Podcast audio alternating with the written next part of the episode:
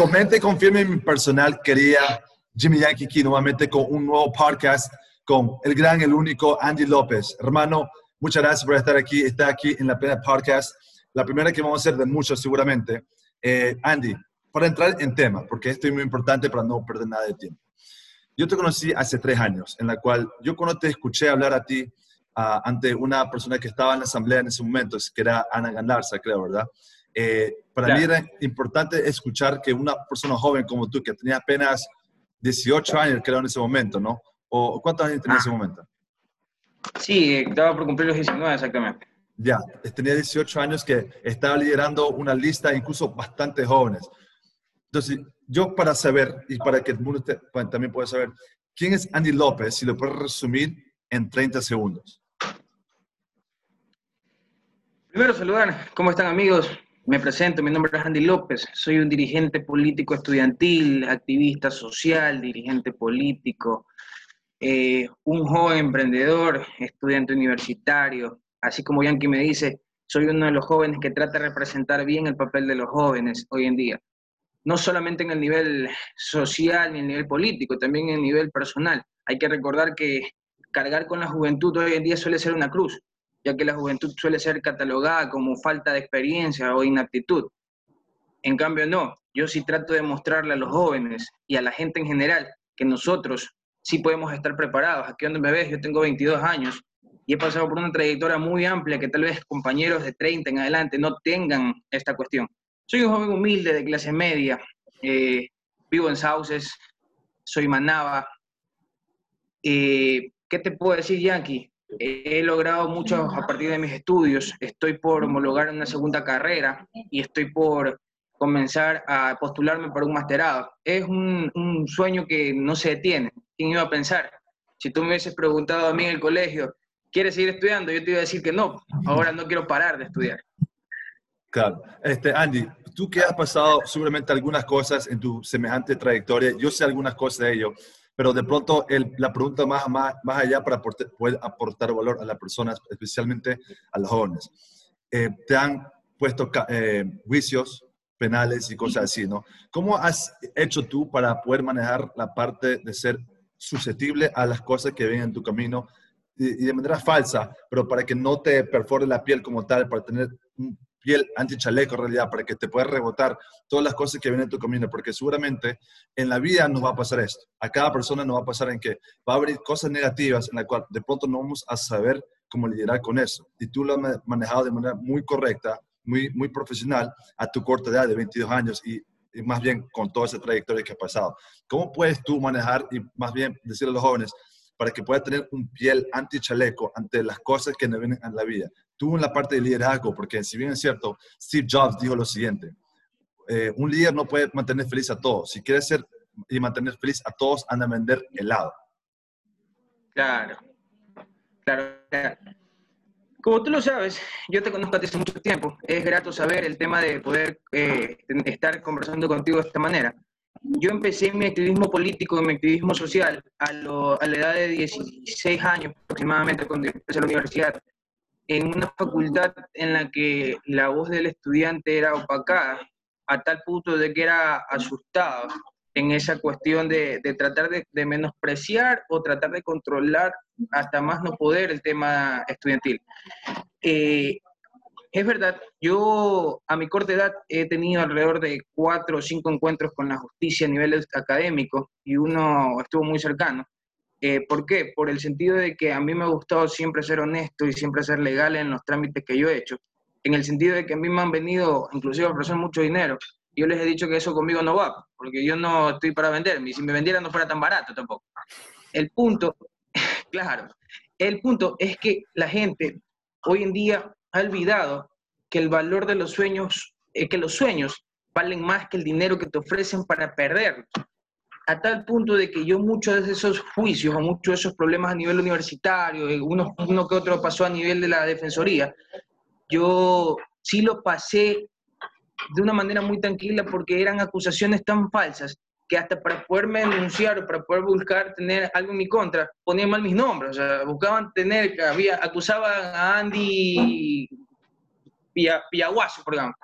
Y porque se llamaba Andy, yo me llamaba Andy, a mí me ponía la denuncia. O sea, y era porque yo era uno de los políticos universitarios en el cual nunca, nunca, y eso sí me enorgullece decir, nunca se le pudo encontrar nada, ni, ni pudo demostrársele nada, pese a que me pusieron muchos juicios, me amenazaron, rectores me persiguieron, tuve problemas con decanos. ¿Por qué? Por apoyar el tema estudiantil, porque el ser líder es un compromiso que, que trasciende más allá de tu cargo.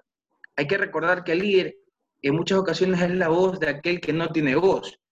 Ahora, yo a los compañeros, a los jóvenes les puedo estar diciendo que, como les dije al inicio, hoy en día el ser joven es muy mal visto en el sentido de que te dicen, ah, eres joven, tienes edad, tienes tiempo, pero tú no sabes, te falta experiencia. Como dicen unos compañeros que lo vi por redes sociales, el tema es que te dicen, tú eres joven y quieres trabajar acá, ya tienes que tener tres títulos, dos masterados, tres superpoderes y una medalla olímpica, pues ya. Pero lo que no saben, exacto, pues. pero lo que no saben es que el ser joven te da oportunidad para aprender más, te da la oportunidad de tener los conocimientos frescos, te da la oportunidad de ser mejor preparado que muchas personas que tienen ya el conocimiento y te da la oportunidad de demostrar que los jóvenes valemos y valemos mucho. Por eso somos una de las fuerzas laborales y una de las fuerzas decisivas más grandes en el país.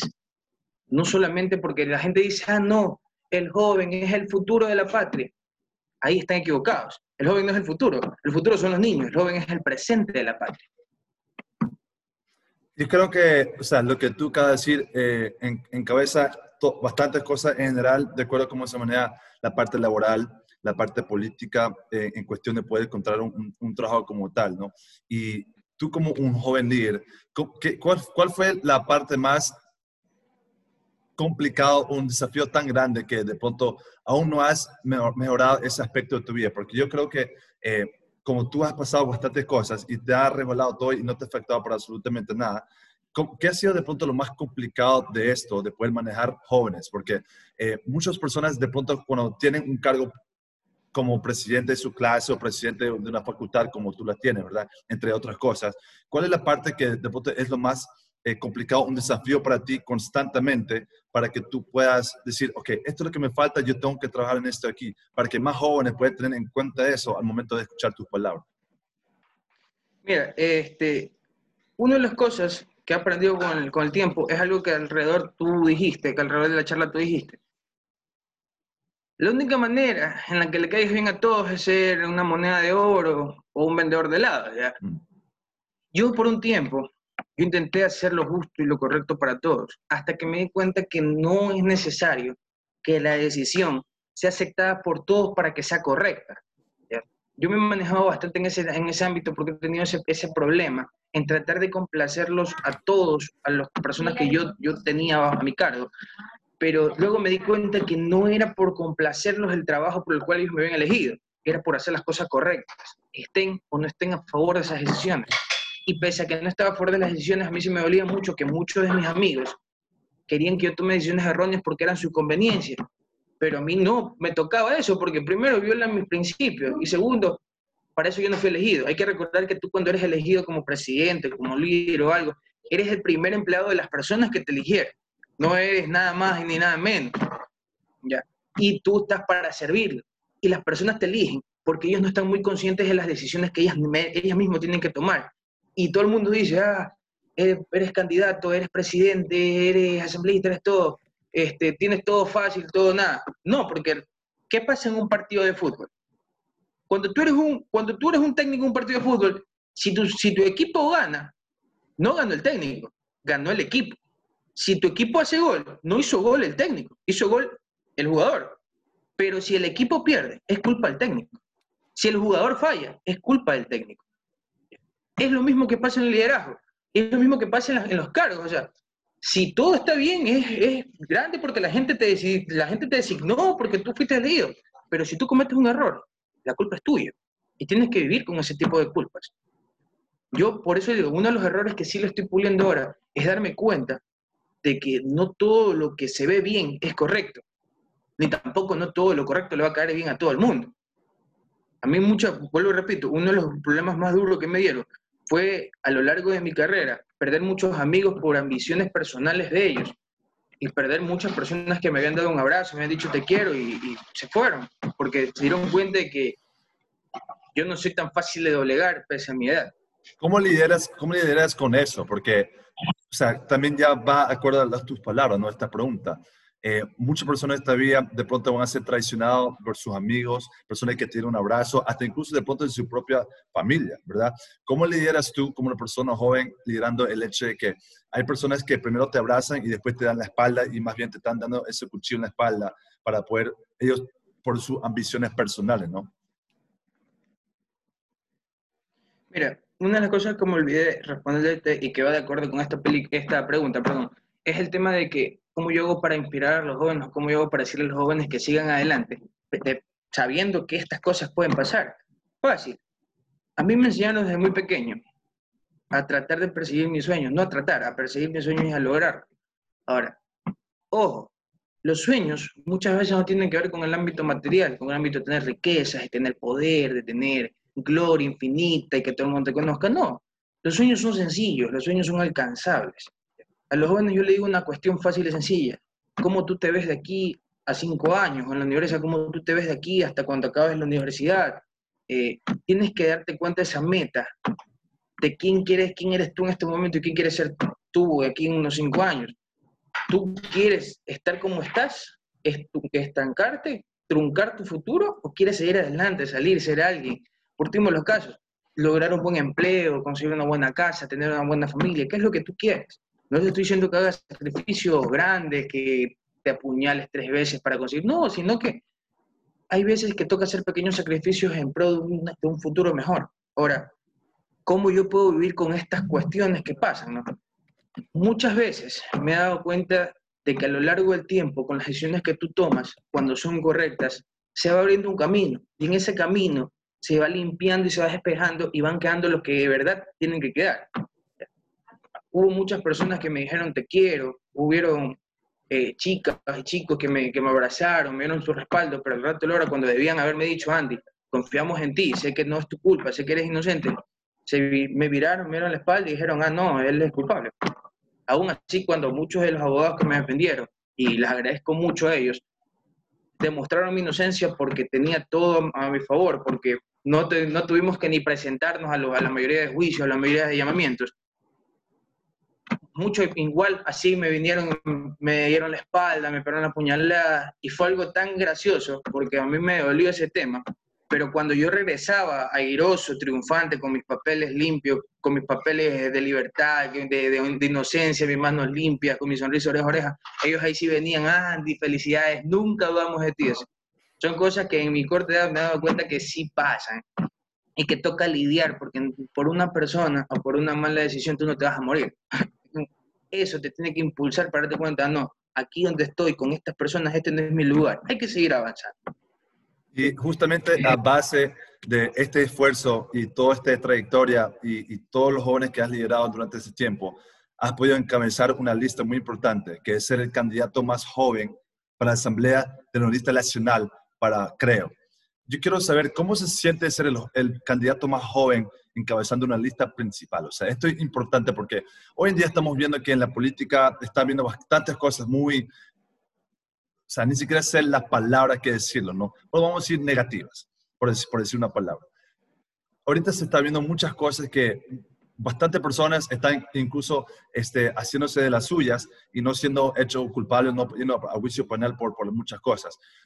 ¿Cómo se siente como un joven ser cabezado por una lista nacional en la cual tú vas a ser un líder, en la cual tú vas a poder liderar a bastantes jóvenes y ser más bien un ejemplo para los más jóvenes para poder tú en sí decir, ok, yo fui candidato principal, yo no fui ninguna persona, a base de toda esta trayectoria que he tenido.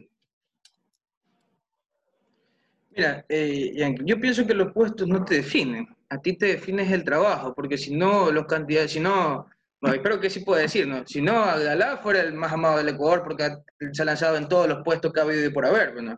Y miren cómo ha terminado. El punto es que los puestos no te definen, te defines el trabajo y la, y la lealtad o la, inocencia con la que tú haces el trabajo, o sea, con la, pureza que tú haces el trabajo. El punto es que es un honor grande, es un honor grande tener el tema de encabezar, no encabezarla, pero sí tener el honor de ser el, el candidato principal a la Asamblea Nacional, en la lista nacional más joven del partido, creo. Es un honor y a la vez es una responsabilidad, porque a mí me están dando la responsabilidad de encabezar y de pronunciarme a favor de los jóvenes de todo el país o a los jóvenes que están a favor de Creo, y ni tanto, porque cuando uno está elegido, cuando uno es candidato para estas dignidades, uno representa al que te quiere y al que te odia, uno representa al que habla mal y al que habla bien, porque el trabajo es representarlos a todos. Es un compromiso bastante importante y es una responsabilidad bastante grande saber que soy el más joven, saber que soy la cara más fresca, saber que todo el mundo va a intentar atacarme y otro mundo, otro poco va a intentar halagarme, saber que soy el boom del momento por ser el candidato más joven, que, el inexperto, el que no sabe nada, porque no conoce mi trayectoria, pero a su vez es saber que soy el candidato que viene con las manos limpias, saber que soy el candidato que viene sin ambiciones personales, saber que soy el candidato que viene sin un pasado oscuro, sin un caso de corrupción, sin que han cogido dinero. Y ojo, que en la universidad también ha habido esto, y saber que yo soy alguien de la universidad de Guayaquil que vino con las manos limpias, con propuestas nuevas, con gente fresca, y saber que Guillermo y que César me han dado la oportunidad de poder eh, participar de esta manera junto a la, a la venia de Juan Pablo, es un gran apoyo, es un, gran reto, pero que yo lo estoy aceptando con muchísimo gusto y muchísima eh, gratitud. Saber que puedo lograr eh, llegar mucho más lejos, empezando con una carrera a, los, a mis 22 años, es algo fascinante. En realidad se siente muy bien. Al momento de tú escuchar esto, ¿qué fue la primera cosa que se vino en tu mente? no, de pronto ya en la parte de gratitud y felicidad, ¿no? Pero en cuestión de qué podrás hacer tú en ese momento, porque dicen, a ver, yo soy Guillermo Lazo o César Mómez, ok, Andy López, tú vas a ser el candidato principal para el internacional, el más joven. Aparte de la gratitud y felicidad, ¿Qué sientes tú en ese momento para poder tú empezar a dar una propuesta para que una persona te pueda tomar, o sea, ya te tomen en cuenta, pero para que vean que este, este, este muchacho, a base de todo su esfuerzo, una persona seria en la cual va a representar al que habla bien, al que habla mal, el que no tiene, el que tiene, porque yo creo que para mí, si yo, si me dirían a mí en eso en un momento, eh, yo, yo, yo pensaría un poco más allá de solamente la felicidad y la gratitud, porque la parte de la responsabilidad que, se, que sentiría en realidad por el hecho de que te nombran a ti, aparte del más joven. ¿Qué sientes tú en, ese momento, aparte de la gratitud y la felicidad, ya para ponerte en papel como ya ejerciendo el cargo como tal? Mira, eh, a mí me llamaron antes de la aceptación de la candidatura, tengo que contar esta pequeña historia. A mí me llamaron antes de la aceptación de la candidatura aquellas personas que trabajaban cerca a nuestro coordinador nacional territorial del movimiento que es el doctor Lorenzo Galvas, que habían tenido y habían llegado a un consenso por el tema de que César y Guillermo tenían que ver el tema de las paridades en, en, las listas, que haya la misma cantidad de mujeres, que haya el porcentaje de jóvenes, que haya esta cuestión. Y mi mamá me dice, Andy, ¿estás dispuesto a sacrificarte a hacer esta cuestión sabiendo que tú vas a ser el candidato más joven? Yo le digo, pero yo no sé nada. Me dice, no, tú vas a ser el candidato principal más joven donde tú aceptas. Y yo le digo, ok, vamos a darle, guerriémosla. Pero con un nudo aquí tremendo, porque yo lo primero, te soy sincero, lo primero que sentí no fue ni, fue gratitud, pero no fue ni alegría ni felicidad. Lo primero que yo sentí fue un compromiso grande, lo primero que yo sentí fue una responsabilidad inmensa, fue un, un, disparo, boom, a la mente, a comenzar a saber, comenzar a estudiar, comenzar a investigar cuáles son las necesidades del, del país, cuáles son las necesidades de los jóvenes, qué es lo que hace falta en este momento, cómo podemos ayudar a las personas desde el primer instante. Eh, no dormía bien tratando de pensar, comencé a recopilar mucha información, gracias a Dios tengo un equipo que de manera desinteresada eh, ha venido apoyándome en temas de redes, en temas de investigación, en temas de, de poder analizar estas cuestiones. He llegado desde el primer momento, antes, mucho antes de haber aceptado la precandidatura, yo ya venía investigando este tema porque a mí me llama, me dice Andy, puede que haya esta oportunidad. Yo le digo, así no hay la oportunidad si me tienen en cuenta es porque hay algo dentro de mí que están viendo el resto. Y yo dándole, dándole, dándole, créeme que fue una responsabilidad inmensa que se me vino a la mente, fue así como que, ¡boom!, tú eres el que están elegidos. Fue impresionante. Si bien, si bien esta, esta pandemia ah, hizo cambiar bastantes cosas, como nosotros utilizamos la tecnología, la parte digital, Andy, y esta campaña ya va a ser una guerra digital más no una guerra territorial como se suele hacer en todo el mundo en realidad, por el hecho de la pandemia. Eh, ¿Cómo crees tú que un joven, como, como tú en este caso, el candidato más joven principal, debería manejar la parte comunicacional al momento de, al momento de hacer un comunicado a base de una propuesta y obviamente eh, tratar de ganar votos en este momento, porque yo creo que eh, esta, esta, esta pandemia ha hecho que nosotros tenemos que evolucionarnos en el tiempo y mucho más rápido. Más bien, esta pandemia aceleró, como dijo Guillermo Lazo, eh, el hecho de que una persona sea inteligente, o sea, que sepa cómo utilizar la, tecnología como tal. Había personas que no sabían cómo utilizar Zoom, una plataforma. Más bien, empresas y negocios tenían que también trasladar todo a de manera digital para poder vender. ¿Cómo, cómo puedes tú, eh, como joven, empezar a vender un mensaje por manera digital? Miren, esa es una gran pregunta. Para los que no saben, el gobierno nacional trató durante dos años y medio impulsar el tema de las compras con dinero electrónico, con dinero, y es más, la banca nacional creó una plataforma en la cual se podía pagar a las pequeñas y medianas empresas, o las microempresas, las tiendas, los, los, barcitos, toda la cuestión, para que tú puedas pagar mediante dinero electrónico. Imagínate esto, ellos teniendo todo el aparataje del gobierno, teniendo todos los recursos que crearon plataformas, campañas publicitarias por los medios, eh, las redes convencionales, los medios de comunicación convencionales, e impulsar por redes sociales, toda, la cuestión, ellos se tomaron dos años y medio en poder impulsar una iniciativa que no, no, no, tuvo éxito, que fracasó a los ojos de, los, de, los, de las personas que conocen, ¿no? Lo que ha hecho la pandemia es que en cuatro meses la gente se vuelva totalmente digital. Ha hecho que la gente se olvide de las llamadas por, por saldo, por números convencionales, a llamadas por WhatsApp. La gente se olvide de enviarse fotos y ahora se hacen videollamadas por WhatsApp, Zoom, Meet hace que se olviden de los deberes físicos, ahora todo es por el classroom, todo es por el tema de las, de las deberes digitales, que la gente se olvide de que hay que ir a visitar a los parientes, flujo, una llamada, ¿cómo estás mamá? ¿Cómo estás papá? Y se acabó. Todo lo que no ha podido hacer el Estado, por obligación las personas lo han tenido que hacer en tres meses, lo que no se pudieron hacer en casi tres años, ya, en tres, cuatro meses. Esto ha pasado muy impresionante. ¿Por qué? Porque los actores sociales principales de esta automatización de las redes, de, las redes, de, la comunicación, de todo, fueron los jóvenes.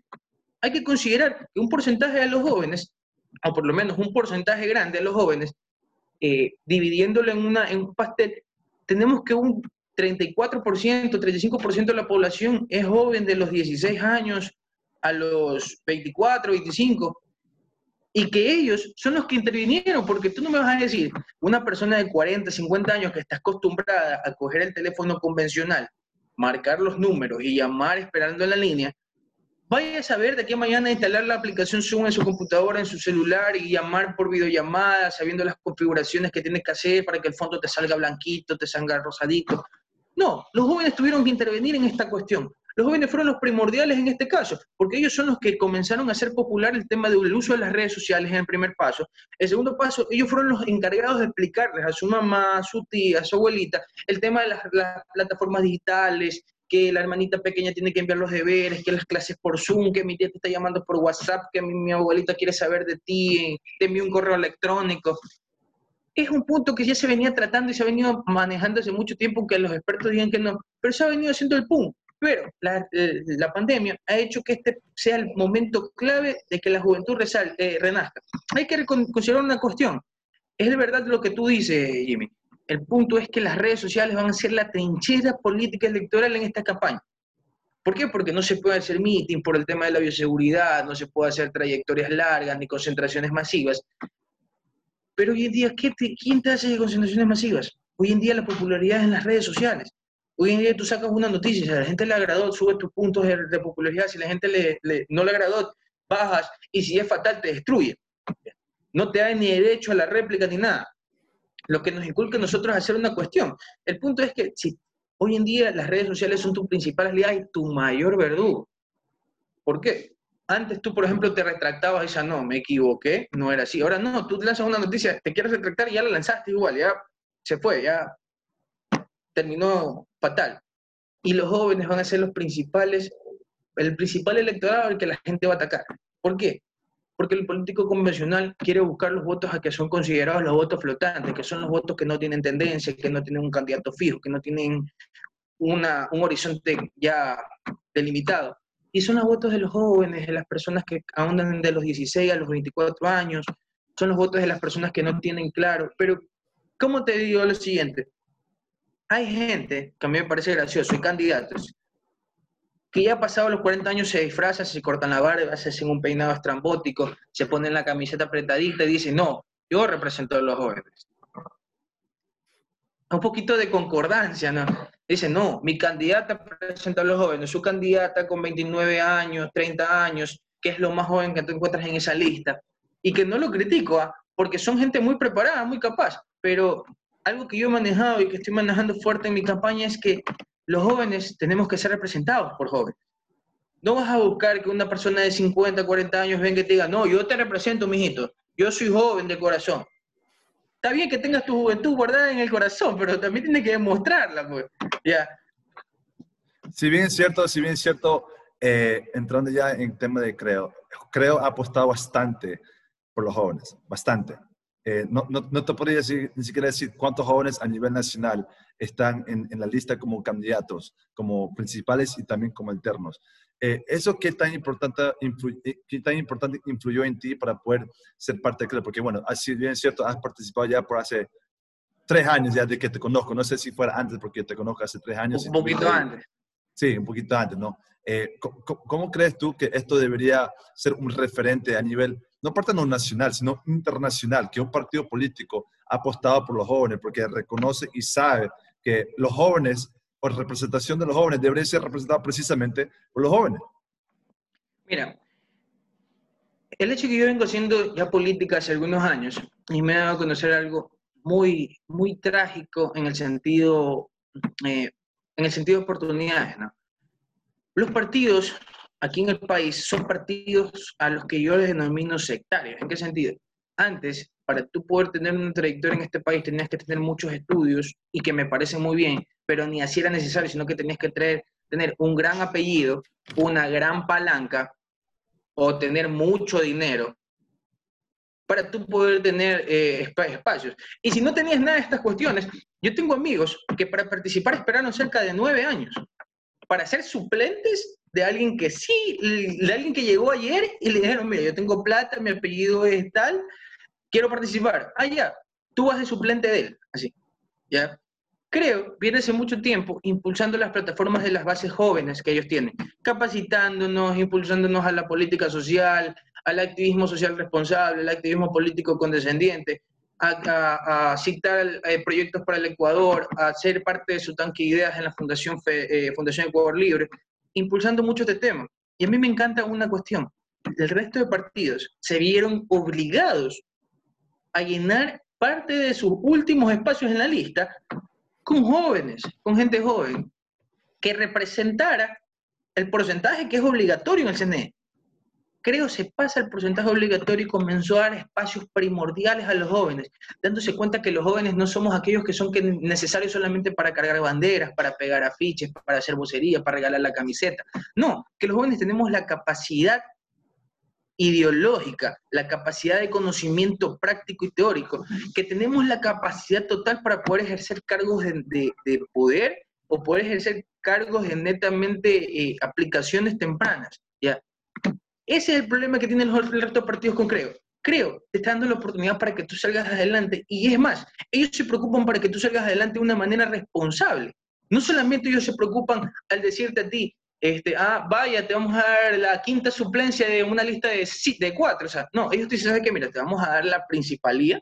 La primera principalía, como el caso de mi gran amigo Juan Pablo Hidalgo, te vamos a dar la primera principalía porque sabemos que tú eres una persona que has venido trabajando, sabemos que eres responsable, sabemos que eres una persona preparada y vamos para, para adelante contigo. Vamos a confiar en ti. Con los compañeros de Loja, con los compañeros jóvenes de Quito, con los compañeros de Manaví. O sea, eso está pasando, se está replicando con todo el país. Es más, ¿tú crees que un, partido con mi edad te hubiese dado una lista, te hubiese dado un espacio principal en las asambleas nacionales?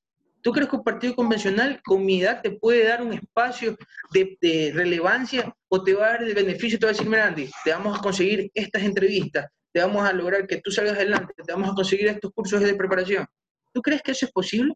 No, la mayoría de partidos te considera que tú eres joven. Ah, ya, mijito, toma, tenga la pancarta, alto, alto, para que no se le vea la cara para la foto. vaya, tome el tachito de pintura, vaya, pínteme la pared, mijo, ponga ahí que usted no, no, no ponga su apellido, ponga el apellido del candidato. Creo que usted está dando la oportunidad para que tú salgas adelante y demuestres de qué estás hecho. Eres joven, ¿ya? Me dice. Yo le digo, sí, eres joven, ¿ya? Si tú eres joven y eres capaz, vaya, demuestre. Te vamos a demostrar. Sé que has venido aprendiendo de los cursos que te hemos dado, capacitaciones políticas, de medios de comunicación, media training, política internacional, UPLA, red de jóvenes, toda la cuestión. Vemos que tienes una participación importante en tu comunidad, vemos que tienes una cantidad de liderazgo importante en, todo el, ámbito, el ámbito político nacional. Vemos que estás capacitado, vemos que eres prometedor, vemos que eres una figura que estás preparado en este momento para salir. Confiamos en ti, adelante. Tú te quedas así como que, ¿qué pasó? No, es que ya los jóvenes no son para cargar bandera, los jóvenes son para representar a los jóvenes, te dice creo. Dime tú que ese no es el mejor momento para crecer políticamente identificado. Para mí creo que sería lo, ideal, ¿no? Porque yo creo que eh, a, medida que tú dijiste ese, ese, esos dos minutos que fueron de bastante valor, no sé de dónde empezar, ¿no? Y más bien para, para dónde eh, incluso encontrar un hueco como tal. Pero yo estoy eh, también ahí en, en, los jóvenes con hace tres años atrás también he visto que también se le da importante oportunidad a los jóvenes en diferentes áreas. A ti como, como, como candidato, tenemos precandidatos como Jeremy Rubio, como Karen Reyes, a Juan Pablo Hidalgo que ya está también encabezando la lista nacional. Entonces, eh, realmente ver esto da esperanza, da, da, da, fe que hay personas que realmente que sí quieren servir al país y no solamente eh, buscar eh, la parte monetaria del SNE para poder tener estos fondos y poder hacer lo que se le haga con ellos. Porque si bien es cierto, la forma tradicional de cómo se hacía la política antes ya no puede existir ahora. Si existe, realmente no va a tener ningún tipo de relevancia, mucho menos trascendencia en el tiempo. Estamos viendo con algunos partidos políticos que están solamente haciendo papeleta. ¿Qué, qué opinas tú sobre esto de las 19 binomios que hay a nivel, 19 candidatos que hay a nivel nacional. Para terminar con esto, y también otra pregunta más al final, pero esta pregunta es muy importante. Mira, yo te lo voy a resumir esta pregunta en, en, una respuesta corta. El Ecuador tiene 17.8 millones de habitantes.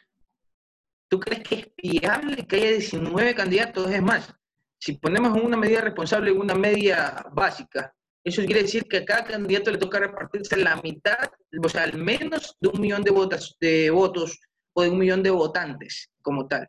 ¿ya? En este punto, yo no atento en contra del, tema de la participación ni en contra, ni en contra de la democracia, pero hay candidatos que están presos con arresto domiciliario en cárceles de la sierra, de la costa, con juicios políticos, con juicios eh, judiciales, valga la redundancia,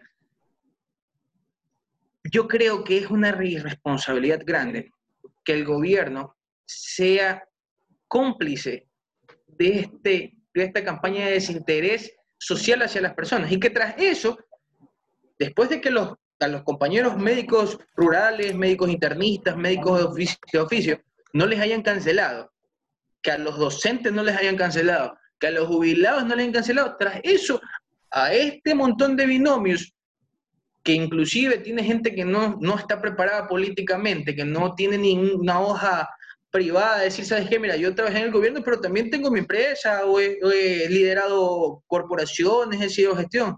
No tiene nada de esto. Tras eso, le quieren pagar dinero que se supone, se supone que el gobierno tiene para que hagan política. Y ni política, que hagan politiquería, hablando mal de las personas, pegando afiches como que si fueran regalados. O sea, yo no considero prudente en esta situación actual del país, yo no la considero prudente.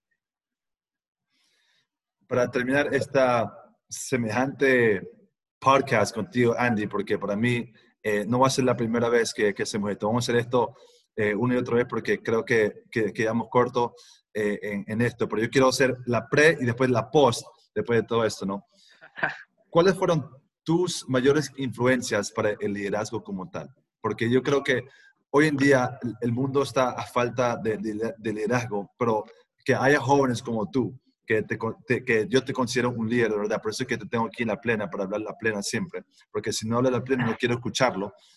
¿Cuáles fueron tus influencias que realmente marcaron un antes y un después en ti para que tú puedas ponerte la camiseta, decir, yo quiero ser un líder, yo quiero ser una persona que lidera a los jóvenes y, tener, y estar en un cargo para poder yo decir, yo soy un empleado para ti. Yo no, tú no trabajas para mí, yo soy un empleado para ti, porque eso fueron tus palabras. Es porque el líder es el primer empleado de la persona en la cual está en su cargo. Claro. Primero, disculpándome, es que cuando tomo estos temas importantes, como que me, me despapayo. está bien, está bien.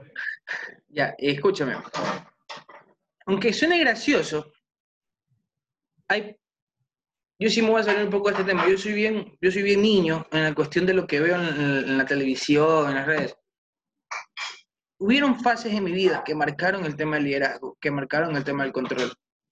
Por ejemplo, cuando yo llegué a la universidad, tuve mi primer contacto. Yo ya venía siendo eh, líder en, movimiento, en el movimiento Scout del Ecuador, al que yo pertenecí, que fue el líder de muchos proyectos, fue el líder de la red de jóvenes eh, como tres años seguidos. Es más, fui coordinador después de un tiempo, porque yo, ya, yo soy de las personas que digo que los políticos de los pañales tienen que cambiarse cada cierto tiempo porque si no pestan. Y cuando me quisieron reelegir por tercera ocasión, yo ya les dije que ya no, que yo los podía asesorar, pero yo no iba a lanzar. Es más, me volvieron a proponer y yo me bajé de la terma y le dije, ¿sabes qué? Yo no voy. Denles oportunidades a gente nueva. Denle oportunidades a la gente que, que quiere. Y es más, yo le digo, ¿sabes qué? Yo me voy de la sala, mejor elíjanos y cuenten conmigo para el apoyo para quien sea. Le digo, yo no tengo problemas. Cuando yo entré a la universidad, yo ya venía haciendo este tema de liderazgo y me encontré con una desilusión juvenil total. Me encontré con una decepción, me encontré con profesores que pasaban en medio de los estudiantes sin saludar. Es más, que estábamos conversando así tú y yo y se pasaba por el medio, te hombreaba a mí, me hombreaba a mí, te hombreaba a ti y se iba de largo. Y tú le decías, ingeniero, buenas tardes, el te miraba por encima del hombro, te decía, y se iba compañeras llorando, porque pese a tener buenas notas, tener, ser conscientes de lo que han hecho, notas bajas porque no eran complacientes o no eran serviciales con los docentes, en el sentido de que no, no, no se quedaban calladas, pedían, eh, pedían recalificaciones o les fastidiaban a los docentes. Fue un momento, un boom en mi carrera cuando compañeros se acercaron y me dijeron, no hay quien nos pueda defender, no somos nada, estamos perdidos aquí no hay quien sea la voz de nosotros. Y yo salté y yo le dije, ¿sabes qué? Esta, esta cuestión se acaba aquí. Reuní un poco compañeros y le digo, ¿sabes qué? Ustedes no tienen nada que temer. Es más, ya me cansé. Si es de irme, me voy. Estoy joven, puedo estudiar otra carrera. A mí me da igual. Yo voy a denunciar estas cuestiones en este momento. Solo necesito sus firmas apoyo. Yo la entrego, yo pongo todo. Y lo hicimos. Así empieza mi carrera en el tema. Decir, ¿sabes qué? Se acabó basta, ya no puedo ver más esta cuestión, ya no puedo ver más este acto de corrupción, ya no puedo ver más cómo abusan de la gente, ya no puedo ver más. Ustedes no se quieren arreglar para acá, no se arriesguen, a mí me da igual, yo voy a defender lo justo. Firmen todos, yo firmo primero, y si le dicen, yo estoy haciendo esta moción, me voy. Flum, fui a entregar, denuncié todo, se acabó. Los profesores te saludan ahora, entienden sus clases, ya veníamos mejorando. Y no digo que fue por mí, fue un trabajo de equipo, fue un trabajo de la gente que se unió cuando ya hubo una voz que los pueda representar. En este sentido, y aunque suene gracioso, yo tengo que agradecerle mucho a las personas que me criaron, que son mi mamá, mi papá y mi abuelito, que ellos siempre me decían, mi hijo, no te des por vencido. Yo le digo, pero papá, yo no tengo la cantidad de dinero, nosotros no tenemos la cantidad de dinero que tienen ellos, nosotros no tenemos las oportunidades que tienen ellos. Ellos me decían, mío, ¿tú te, ¿tú te crees capaz? Yo le digo, sí, yo soy capaz. ¿Tú crees que puedes salir adelante? Yo le digo, sí, puedo salir adelante. Entonces tú tienes las mismas oportunidades que tienen ellos. Ellos me dicen, el único defecto, dice, es que tú vas a tener que trabajar el doble que ellos trabajan, pero si es lo que tú quieres, lo vas a hacer encantado de la vida. Porque ese es el problema de tener los sueños. Los sueños no, decía mi papá como la canción, sarna con gusto no pica. Si tú quieres ser adelante, salir adelante, si tú quieres ser grande, te toca sacrificarte. Si lo quieres, lo vas a hacer. Si no, no pasa nada. Y aunque parezca mentira, aparte de ello, me inspiró mucho. Yo leí el libro de, de, de Narnia y me encantó ver este, Transformer. Y uno de los principales eh, métodos de liderazgo, que yo creo que son, son el de Aslan y el de Optimus Prime. A mí me encanta. ¿Por qué? ¿Qué es lo que te define Aslan en, en el libro y tanto en la película? Aslan es un líder noble, que de manera desinteresada se sacrifica por las personas que él defiende. Es un ejemplo de liderazgo y de humildad. Y es un ejemplo de conocimiento neto y de respeto él hacia las personas y las personas hacia él. ¿Qué pasa con Optimus Prime en este caso? Líder innato, defensor de los inocentes, defensor de su pueblo. opta por la seguridad haciendo sacrificios que van más allá de su entendimiento, pero él los sacrifica porque sabe que es correcto. Defensor de lo justo y lo correcto en el sentido de que él le tiene que decir, ¿sabes qué? Tenemos que sacrificar el tema de nuestro hogar para no causarle daño a nadie más. Él dice, ¿sabes qué? Hagámoslo. No causemos daño a nadie más. Vamos por lo correcto, sacrifiquemos. Eso es un mismo modelo de, líder. Porque yo te puedo decir un político, pero es que ningún político tiene algo que a mí me agrade porque todos son tendencistas. ¿A qué me refiero? Todos son alguien como que se apoya para un lado. Y ojo, en los políticos de esta época, pocos son los que me han podido impresionar por su nivel de organización, su nivel de apoyo, su nivel de, de conocimientos, es más, para su nivel de, de, planificación. Entre esos está Guillermo Lazo y César Monge. Son impresionantes. A tal punto que, mira, cuando nosotros nos avisaron el tema de las precandidaturas, ellos ya tenían fechas de organización para las precandidaturas, transportación para los compañeros que, como yo, que no teníamos una, un método de transportación cómodo. Ya. Equipo de, como muchos de nosotros no tenemos la capacidad para poder tener tantos equipos y toda esta cuestión, mandaron al equipo primordial de, de Guillermo Lazo a hacer prensa y publicidad, medios de comunicación. O sea, imagínate hasta ese punto. Cuando nosotros pedimos poder tener el tema de nuestras imágenes, poderlas decorar. Ellos ya tenían hasta el manual de cómo tenías que decorar las medidas exactas, tenían un, un, archivo donde estaban todas las imágenes que tú tienes que ver en todos los ámbitos posibles. Si tú querías poner una camiseta, decía archivo camiseta. Si tú querías poner un carro, decía archivo carro. Si tú querías ponerla en la pared, archivo pared. ya. Si tú quieres estudiar los planes del gobierno, ahí los encuentras detallados en forma alfabética, eh, agricultura, gobierno, economía, todo lo que tiene que ver con el plan de campaña, salud, toda esta cuestión. Es un método impresionante. Una, dos, tú sabes el sacrificio que uno tiene que hacer. Pocos entienden este tema, pero uno cuando es político y cuando no tanto político, cuando tiene este don de servir, de servir de la buena manera, tienen que sacrificar mucho. En este sentido, por ejemplo, tú sabes lo que, tiene que, lo que ha tenido que sacrificar César Muñoz y Guillermo Lazo y muchas personas como nosotros para poder salir a flote, para poder tratar de, demostrar a la gente que el Ecuador eh, puede llevarse de una manera. Guillermo Lazo está caminando como está en este momento porque en uno de sus recorridos tuvo, sufrió un accidente. ¿ya? Y es más, él ha tenido que despegarse de su familia, de sus hijas pequeñas. Él no puede estar presente en, este, en, manera, en momentos importantes de sus hijos mayores. ¿Por qué? Por estar recorriendo Ecuador y demostrar a la gente que él está dispuesto a servir y sacrificar. No nos vayamos muy lejos. César Monge. César Monge, sabiendo que estaba pasando por un problema gravísimo, que es el pasar por un cáncer, aún así sabiendo, es el tema de ha salido adelante y ha decidido, ¿sabes qué? Nadie se tiene que enterar de, mi cáncer, yo voy a salir y voy a seguir recorriendo. Pero César, tú te ves muy bien, no, tranquilo. Yo, que, yo me comprometí con la gente de, eh, por ejemplo, el oro yo viajo al oro y digo, pero César, no, yo viajo al oro, es mi gente, me está esperando, yo viajo. Imagínate los sacrificios que ellos tuvieron que hacer, cómo se debieron sentir, el cansancio que debieron tener. O sea, ese tipo de liderazgo tienen que la gente saberlos valorar, valorar. No están dentro de una casa con un grillete o no están en un país extranjero tras una computadora, o sea, ellos están en el territorio, saliendo la cuestión. Esas son las tipos de cosas que la gente tiene que enterarse. Yo he visto a primera mano, por lo menos trabajando directamente con, César, no nadie supo de, su cáncer hasta que ya lo anunció. Yo que he estado eh, viajando con él a diferentes provincias con la ayuda de, de Guillermo Lazo, la Fundación de Salvar Vidas, nadie supo, porque más bien yo lo veía normal a César, lo veía energético, haciendo llamadas. Es impresionante como yo veo a César haciendo llamadas en el carro, en el, en el, en el carretera, y incluso dice al chofer, sabe que para aquí, yo tengo que hablar y hablar por una hora solamente para tener la llamada, porque es algo importante que él tiene que...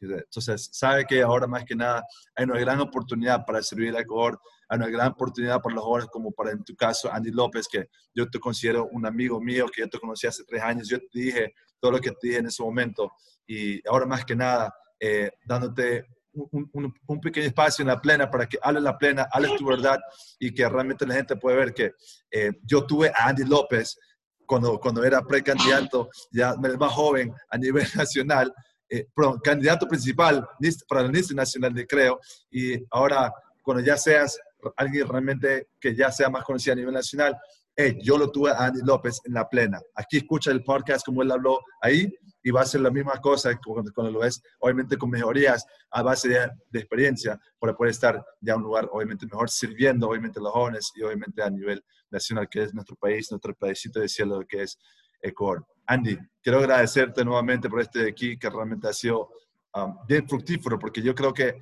la semana pasada tuvo un joven de 16 años que hablaba de liderazgo de una forma, eh, de una forma tan impresionante. Escuchándote a ti ahora ya, ya um, como candidato para ya un cargo público como tal. Es impresionante lo que yo puedo aprender de personas que incluso hasta son hasta menores que yo, pero en realidad no importa la edad, sino más bien la experiencia que una persona ha pasado, como en tu caso, toda la trayectoria que ha pasado. Y seguramente en un podcast vamos a hablar precisamente por eso, porque yo creo que muchas personas van a pasar una trayectoria como esa.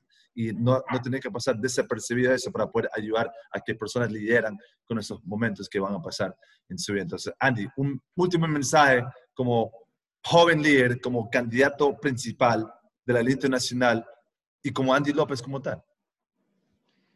Mira, como Andy López, yo les puedo recomendar a los jóvenes que a veces toca hacer sacrificios mucho más, mucho más grandes o mucho más eh, mayores en el sentido mentales.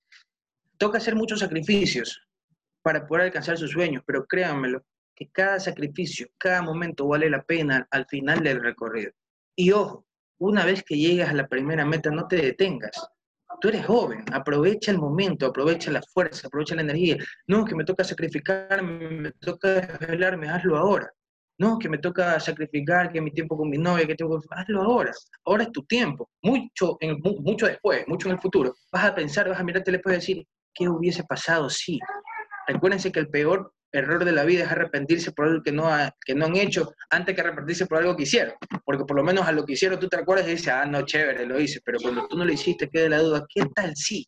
Nunca se queden con esa duda. Y como político, en este caso como candidato más joven, yo les recomiendo a los jóvenes, no se dejen engañar. Recuérdense que la juventud, muy aparte del corazón, se la vive con la experiencia actual del momento. Yo opino que más jóvenes representando a jóvenes y menos políticos haciéndose llamar jóvenes. Recuérdense que estamos un paso del gobierno del cambio. Tomen la decisión correcta. Yo no les voy a decir voten por mí, pero voten por la realidad. Recuérdense cuántas de ellos vinieron y le dijeron, ¿sabes qué? Yo te voy a ayudar. Y miren cómo dejaron el país. Ahora tenemos la oportunidad de hacer un gobierno del cambio, de tener jóvenes representando a jóvenes en la realidad. Cuenten conmigo para lo que necesiten. Yankee, mi hermano, muchísimas gracias por haberme dado espacio en este, en este segmento tuyo. Te lo agradezco muchísimo, hermano.